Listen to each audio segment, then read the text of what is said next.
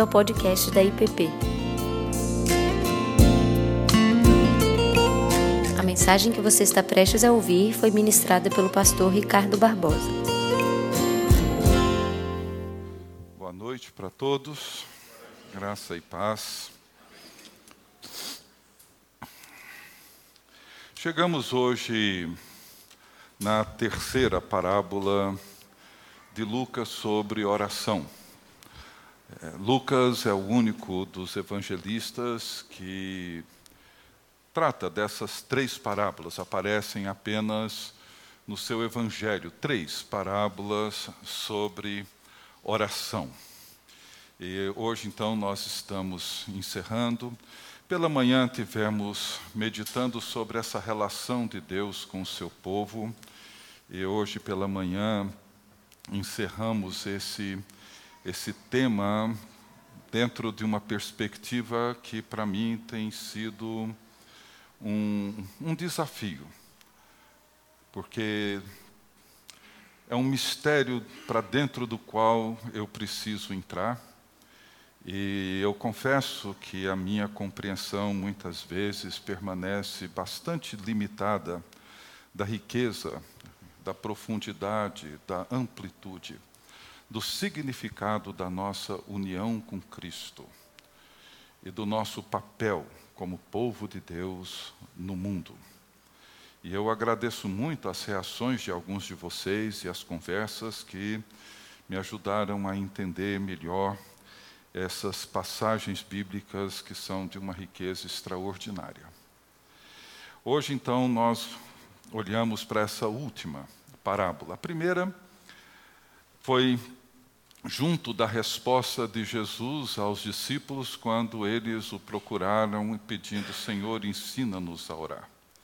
E ele os ensina a orar com dois princípios. Primeiro, ele mostra a estrutura da oração que ele espera que os seus discípulos usem na forma como eles irão orar e aí nós temos o que conhecemos como a oração do Pai Nosso, Lucas 11. E depois, Jesus então conta uma parábola que aparece na versão Almeida atualizada com o título Parábola do Amigo Inoportuno, sugerindo que o foco dessa parábola é o amigo insistente que bate na porta de um outro amigo à meia-noite, pedindo pão para socorrer um hóspede que chegou inesperadamente. E nós vimos que essa parábola não é sobre nós que oramos, não é sobre a necessidade de sermos insistentes na oração, não é sobre o amigo inoportuno essa parábola é sobre o Deus a quem nós oramos, é sobre o amigo a quem o pão é solicitado. Noutras palavras, é sobre a honra de Deus e do nome de Deus a quem nós oramos. Do Deus que não permitirá que o seu nome seja desonrado, seja envergonhado porque isso seria uma grande vergonha. Portanto, o título talvez melhor para essa parábola deveria ser algo mais ou menos assim: a parábola do pai que honra sempre o seu nome, ou a parábola do amigo cuja porta permanece sempre aberta. A segunda parábola que nós vimos no domingo passado foi a parábola da viúva e do juiz iníquo, ou do juiz injusto, Lucas 18, versos 1 a 8. E é uma parábola que Jesus a introduz dizendo sobre a necessidade de orar sempre e nunca desistir, e nunca esmorecer, nunca jogar a toalha. Por quê? As orações sempre fizeram parte do povo de Deus. O povo de Deus, a igreja de Jesus Cristo, sempre orou. Oramos. Oramos agradecendo o dia, a refeição, o alimento, o cuidado, oramos pedindo proteção, direção, etc. Nós oramos. Por que que Jesus introduz essa parábola dizendo da necessidade de nós nunca desistirmos, nunca jogarmos a toalha, nunca esmorecermos? Jesus apresenta essa parábola em virtude do contexto em que ela é apresentada, onde ele fala sobre a vinda do reino de Deus. E o que essa viúva busca nesse juiz é o que todo mundo busca num juiz: justiça. E esse juiz, ele é um juiz que não teme a Deus e não respeita ninguém. É um juiz corrupto, é um juiz que não se interessa pela causa dessa viúva e não atende ao seu pedido. E ela então, insistentemente, ela bate na corte e insistentemente ela pede para que esse juiz faça justiça. Ela não pede vingança, ela não pede nenhum benefício, ela pede apenas aquilo que precisa ser feito. E Jesus termina essa parábola com essa pergunta que já induz uma resposta, dizendo: Quando o filho do homem voltar à terra, porventura encontrará ele fé? Encontrará fé entre nós?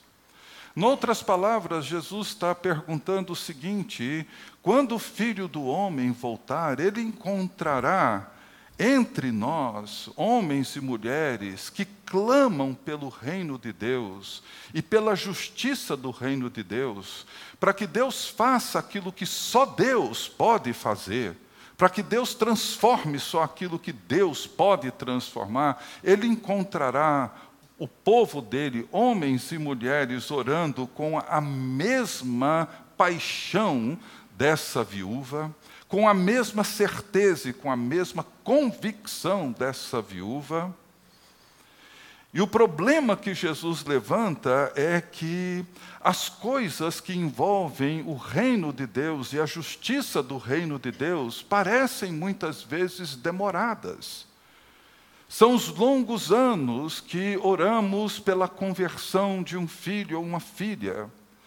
São os clamores que brotam da nossa alma, clamando a Deus para que aquilo que só Deus pode fazer e que revela o governo de Deus, e que revela a justiça de Deus, e que manifesta o poder de Deus, e que muitas vezes pode parecer a nós demorada a resposta e a reação de Deus.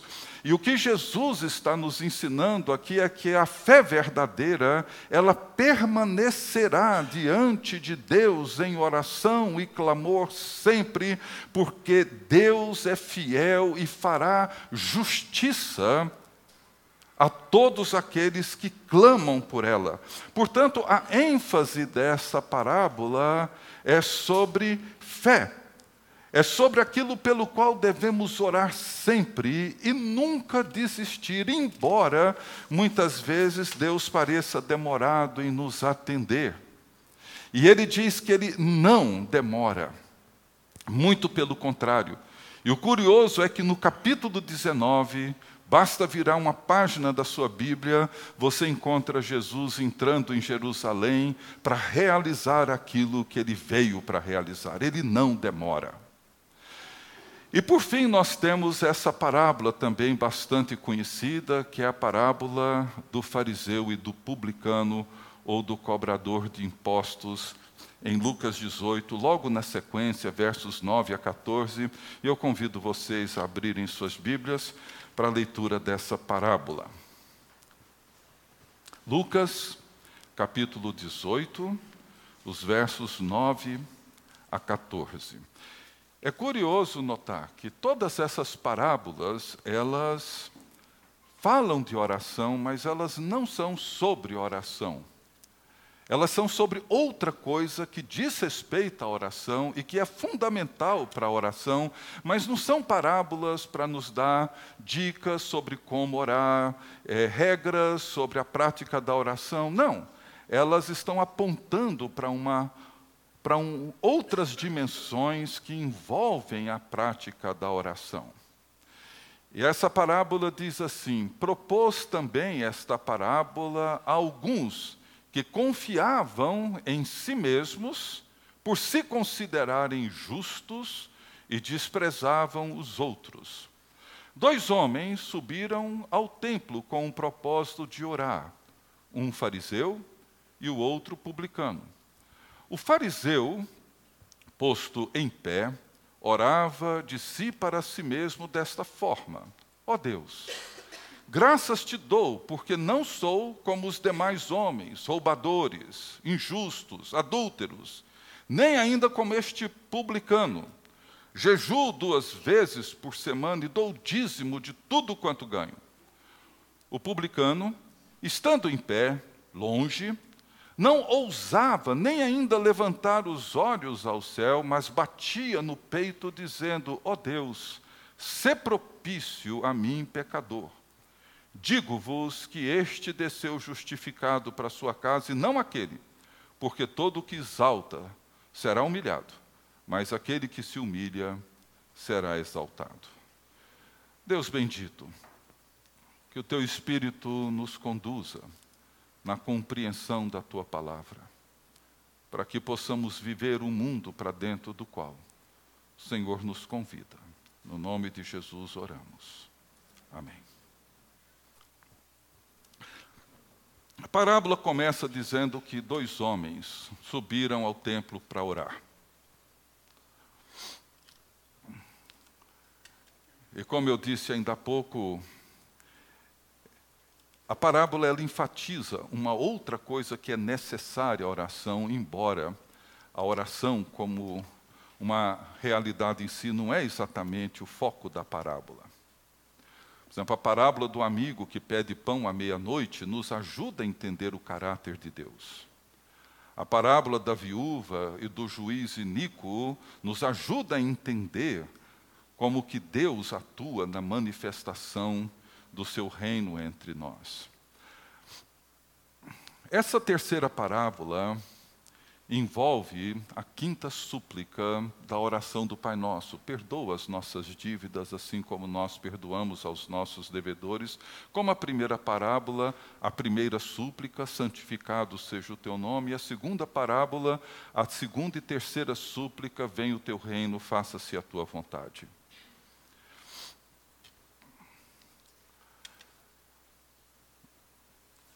O que nós temos aqui nessa parábola nos ajuda a entender o que, que significa entrar e participar num relacionamento com Deus Santo. Dois homens subiram no templo para orar, um fariseu e um publicano cobrador de impostos. Jesus não está aqui descrevendo dois homens que entraram nos seus aposentos e tiveram ali o seu momento devocional particular, mas de dois homens que subiram até o templo para orar. Esses dois homens estão se juntando a muitos outros homens e mulheres em um dos cultos que aconteciam todos os dias dentro do enorme templo de Jerusalém. O fariseu e o coletor de impostos se juntaram a centenas de outros adoradores num espaço público para participar de um culto público. E é importante notar que orar naquele espaço público significava orar em voz alta. A prática judaica era ficar em pé e erguer a voz e orar em voz alta.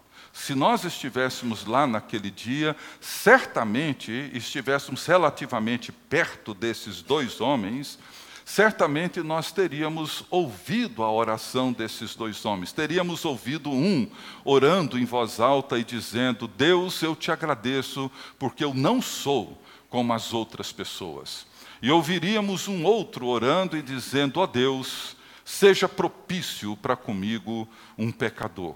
Duas orações, dois homens, muito diferentes, ambas pronunciadas em voz alta dentro do grande templo de Jerusalém. E é muito importante nós considerarmos o contexto em que Jesus tem em mente quando conta essa parábola, e Lucas nos ajuda a entender esse contexto logo no início do seu evangelho, porque ele começa o seu evangelho com a história do nascimento de Jesus, falando de um sacerdote chamado Zacarias, pai de João Batista, que Lucas se refere a ele como um homem justo aos olhos de Deus. E diz em Lucas 1, 8 a 10, que aconteceu que, exercendo ele, Zacarias, diante de Deus o sacerdócio na ordem do seu turno, coube-lhe por sorte, segundo o costume sacerdotal, entrar no santuário do Senhor para queimar incenso. E durante esse tempo toda a multidão do povo permanecia da parte de fora orando. Lucas 1, 8 a 10. Então veja, Zacarias ele entra no templo, no santuário do Senhor, no seu turno como sacerdote, para queimar incenso, e o povo permanece do lado de fora, no pátio externo, orando. O templo ele era constituído por vários cômodos. No coração do templo tinha o Santo dos Santos, onde somente o sumo sacerdote podia entrar uma vez por ano. No grande dia da expiação, que é conhecido como o dia de Yom Kippur, e ele só podia entrar lá depois de um sofisticado e detalhado ritual de purificação. Do lado de fora do Santo dos Santos ficava o santo lugar. E é aqui que os sacerdotes, como Zacarias, ofereciam incenso, símbolo das orações do povo de Israel. Do lado de fora do santo do lugar estava o grande altar, sobre o qual o cordeiro é colocado após ser sacrificado pelos pecados do povo. O santo lugar e o santo dos santos eram conhecidos como o lugar do encontro, onde Deus em sua infinita bondade, graça e misericórdia, vinha ao encontro do seu povo, oferecendo perdão, reconciliação. O sacrifício do cordeiro tornava possível esse encontro, esse relacionamento, essa comunhão. Haviam vários cultos ao longo do dia no templo, mas em apenas dois desses cultos, o cordeiro era sacrificado. Um bem cedo, logo de manhã, e o outro às três horas da tarde. É num desses dois cultos que o fariseu e o publicano subiram no templo para orar. A liturgia era mais ou menos assim. Ela começava com a preparação para o sacrifício do cordeiro, cujo sangue era aspergido sobre o altar. As orações eram então oferecidas, tanto pelos sacerdotes quanto pelo povo. Em algum momento, as trombetas de prata tocariam, e quando os sacerdotes começavam a se mover em direção ao santo lugar, um coro de sacerdotes começaria então a cantar o salmo do dia. Nesse momento, o sacerdote oficiante poderia ser Zacarias, entra no santo lugar para oferecer o incenso, e as pessoas do lado de fora começavam a orar em voz alta, todos. Haviam orações litúrgicas e haviam as orações livres. As pessoas oravam em uníssono as orações litúrgicas e oravam livremente cada um a sua própria oração. Havia espaço e momento para ambas as orações. E enquanto o culto está em andamento, Jesus diz que o fariseu ficou de pé e orava de si para si mesmo. E a sua oração é sobre o que ele é e faz, e sobre o que ele não é e não faz. Eu sou, eu não sou, eu faço, eu não faço, eu, eu, eu, eu, eu. Ele está orando, como diz Jesus, de si para si mesmo. É uma oração onde ele faz um tipo de autoadoração, autolouvação. E ele ora de si para si mesmo porque ele se considera melhor do que muitas outras pessoas. E ele se louva por coisas boas que ele tem ele é justo, ele não rouba, ele não adultera. Coisas muito boas, certo? Todos nós que vivemos assim, nos sentimos muito bem desse jeito. Além de não ser nada disso, ele jejua duas vezes por semana, 104 vezes ao ano. A lei no Antigo Testamento prescreveu apenas um jejum, no dia de Yom Kippur, no dia da grande expiação. Mas ele jejuava duas vezes por semana, nada mal. Né? E além disso, ele dava o dízimo de tudo que ganhava. Não era necessário dar de tudo que ganhava, havia prescrições para isso. Mas muito bom, demonstrava uma grande generosidade dele. E esse fariseu está participando do culto em que um cordeiro é sacrificado pelos pecados do povo, abrindo o caminho para que as pessoas se aproximem do Deus vivo e santo. E ele fica lá, em pé, declarando quão bom ele é. Em outras palavras, ele está dizendo: eu não preciso desse sacrifício, porque eu não sou como os outros pecadores que precisa dele. Eu não sou como os outros que precisam de um cordeiro para ser sacrificado. Lembrem que ele está dizendo tudo isso em voz alta. Em voz alta. Agora, considerem comigo assim, sendo bem honestos. Há muito de fariseu em nós, vocês concordam? Pelo menos em mim tem. Eu posso lhes garantir.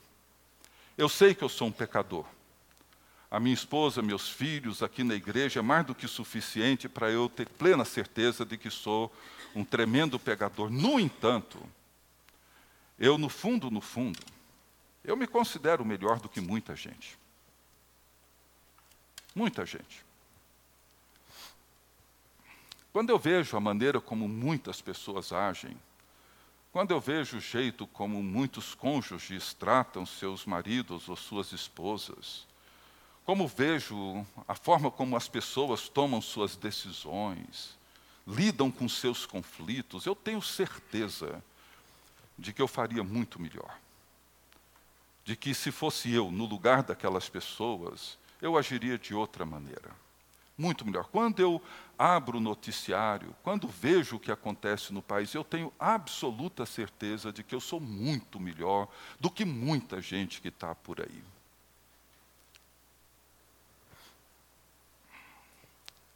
Essa é uma realidade, não sei em relação a vocês, mas esse velho pecado do orgulho, ele é muito mais presente em mim do que eu consigo me dar conta. Esse sentimento inconfessável de que sou melhor do que você, muitas vezes tem feito com que eu crie os meus próprios critérios para avaliar e para julgar os outros como se os meus critérios fossem os critérios adequados e não os critérios de Cristo. O julgamento que eu faço dos outros acaba sendo meu e não de Cristo, porque no fundo, no fundo, eu tenho certeza de que se as pessoas vivessem do meu jeito, se elas agissem da maneira como eu acho que elas deveriam agir, eu tenho certeza de que elas seriam mais felizes. Eu sei que esse sentimento é totalmente ridículo.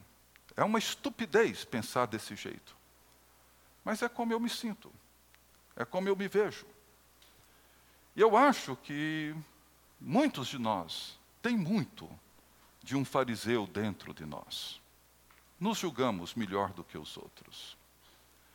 O outro personagem da parábola é um coletor de impostos, um publicano. Ele trabalha para os opressores romanos e ele rouba dos seus companheiros judeus. Ele é um corrupto. E ele sabe quem ele é. E sabe muito bem o que ele tem feito. E é claro, dentro do templo ele se considera impuro para os padrões religiosos do seu tempo. E Jesus diz que ele ficava longe, ele não ficava perto dos grandes aglomerados de pessoas no templo.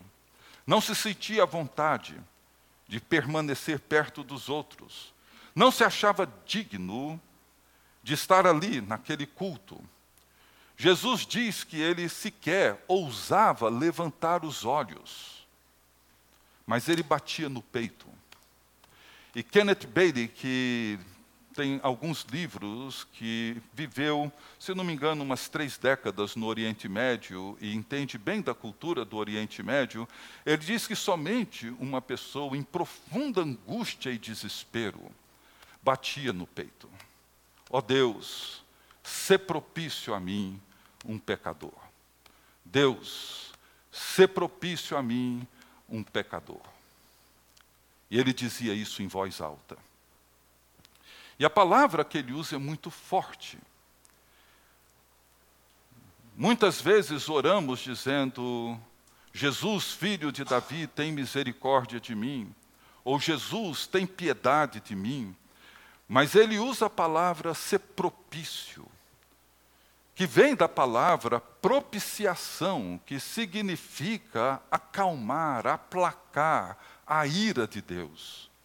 Ele percebia, ele sentia de forma absolutamente clara a sua condição.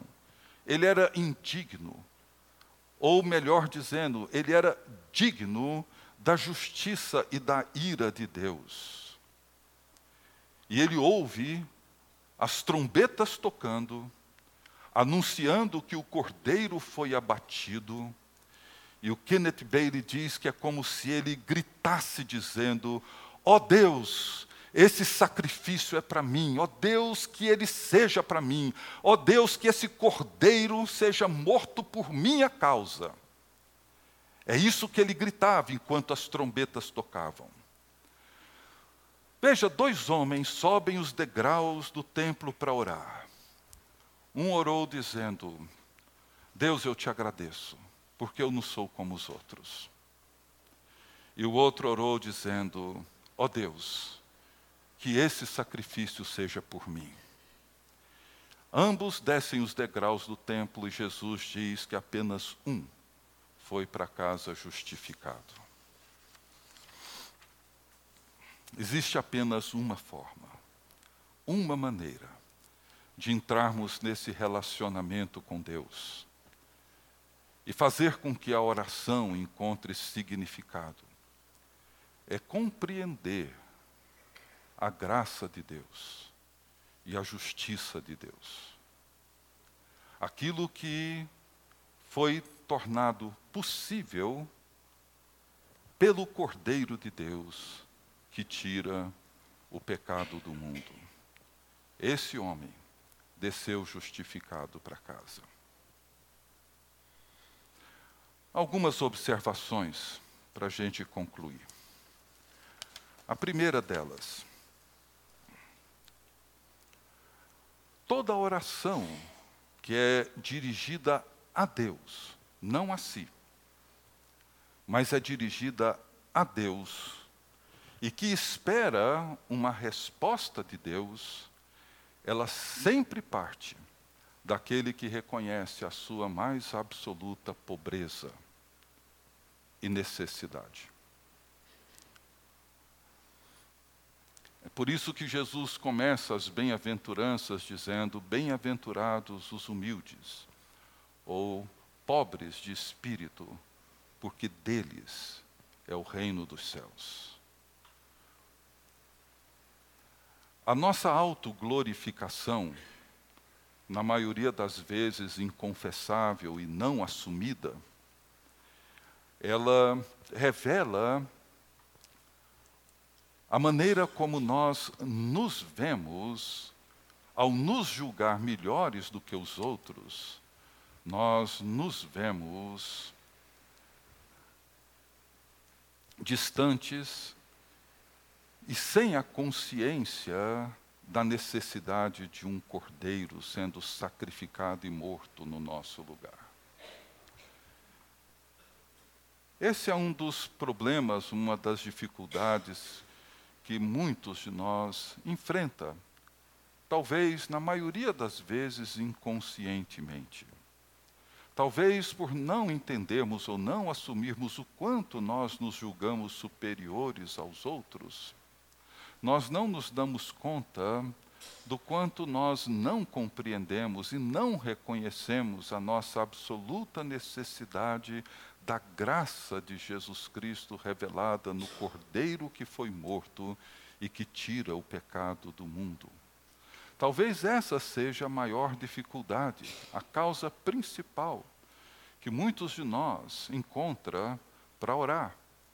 Talvez essa seja a causa da ausência de paixão nas nossas súplicas. Nós nos consideramos melhores. Nós nos consideramos, usando a mensagem da bem-aventurança, nos consideramos ricos. Nos consideramos abastados, como a igreja de Laodiceia, que era rica e abastada, e por causa disso, não tinha necessidade de coisa alguma. Era uma igreja. As orações aconteciam, o culto acontecia, mas uma igreja que se via e se considerava uma igreja autossuficiente, rica, abastada. Ela tinha os meios para resolver os seus problemas. E muitas vezes, somente quando nós nos vemos em situações onde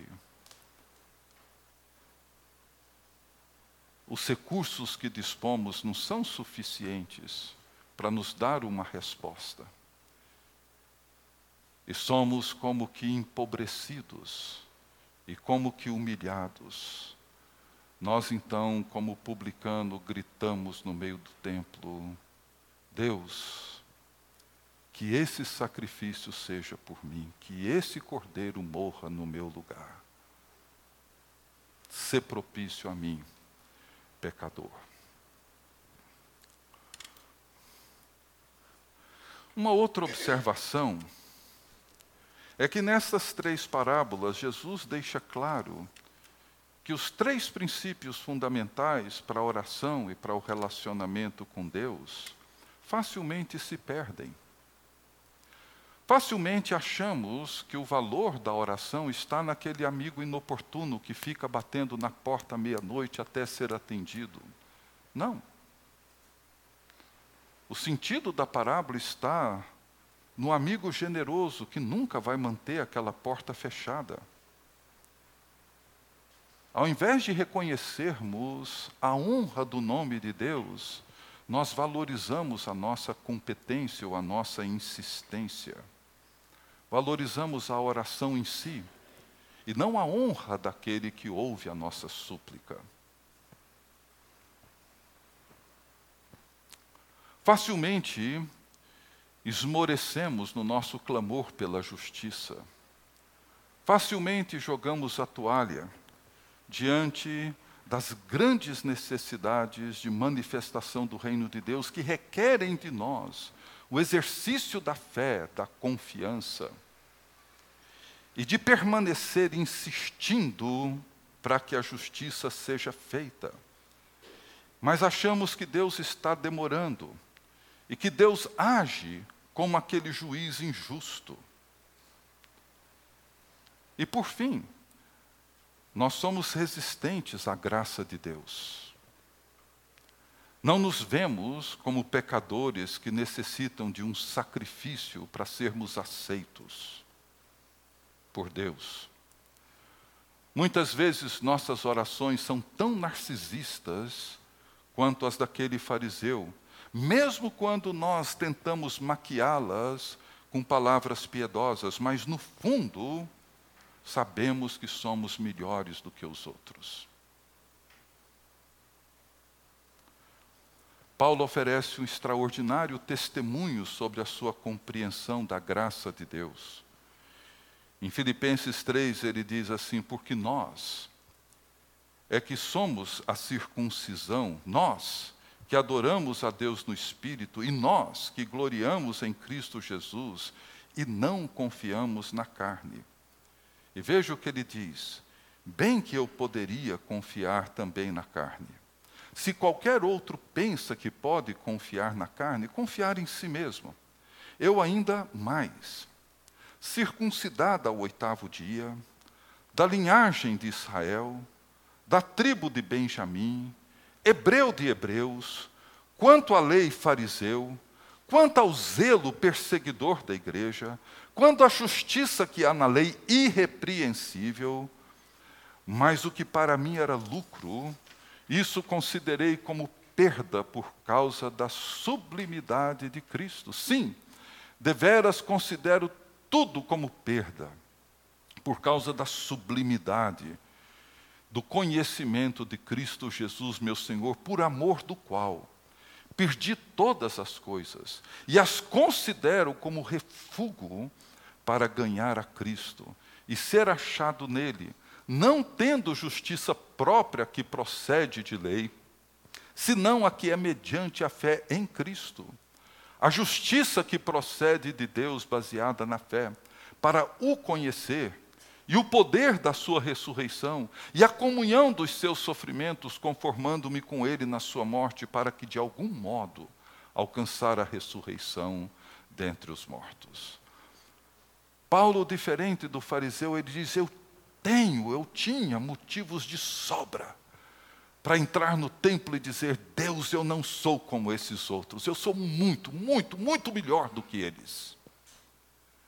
Mas diante da face de Jesus Cristo, eu me dei conta que tudo aquilo que eu julgava que eu era o melhor, não passa de estrume, de esterco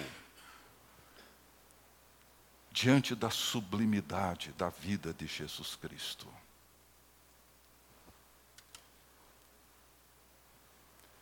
Paulo entendeu.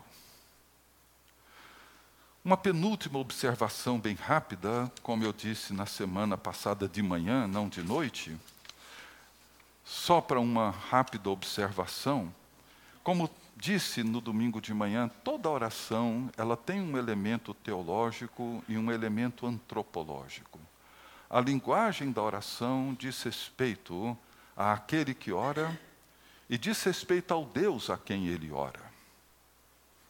Basta olhar para, as, para essa linguagem da oração. Como eu usei assim um exemplo bobo, mas já vi, não é invenção minha. Mas, por exemplo, alguém que ora, e uma pessoa me contou isso que fez, ora para Jesus fechar os olhos do fiscal da alfândega para ele entrar no Brasil com as muambas que ele trouxe de Miami, e faz essa oração, ou faz uma oração para furar uma fila, ou faz uma oração para tirar vantagem de alguma coisa. Revela muito sobre ele e revela muito sobre o Deus que ele crê. Toda oração tem um elemento antropológico e um elemento teológico. Ela pinta um retrato. A oração desse fariseu pinta um retrato sobre o que ele pensa de si mesmo e sobre o que ele não pensa sobre Deus. E pinta um retrato do publicano sobre o que ele pensa de si mesmo e o que ele pensa de Deus.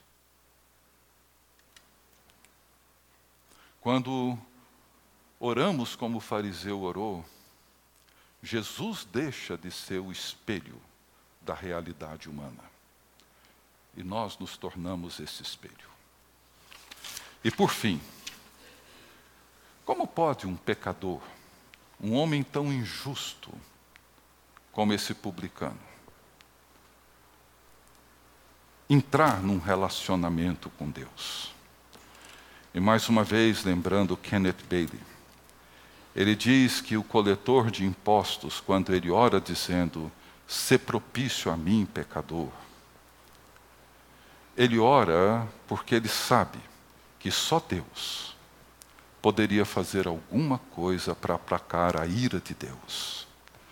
Como eu disse ainda há pouco, quando ele ouve as trombetas anunciando que o cordeiro foi abatido, ele grita dentro do templo dizendo: Faça isso por mim, ó Deus, que seja por mim.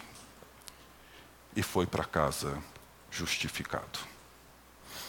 Que Deus nos abençoe. Vamos curvar nossas cabeças e vamos orar mais uma vez. Deus bendito.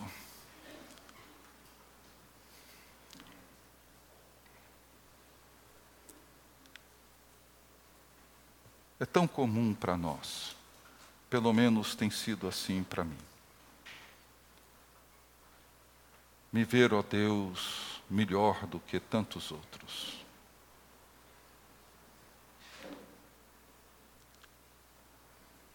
Achar que os outros merecem a justiça do Senhor enquanto eu mereço a tua graça. É tão mais fácil a Deus reconhecer quão pouco necessito da tua graça e do teu favor, e o quanto eu posso resolver por mim mesmo.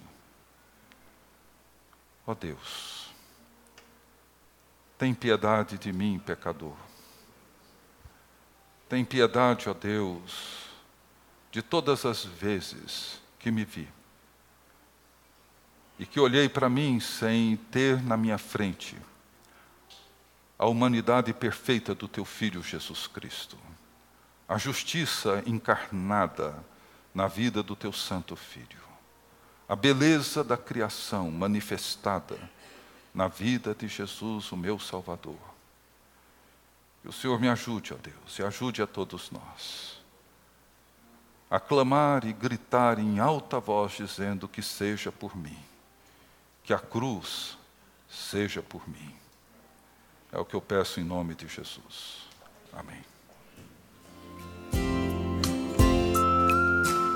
Você acabou de ouvir o podcast da IPP. Para saber mais, acesse nossa página em www.ippdf.com.br.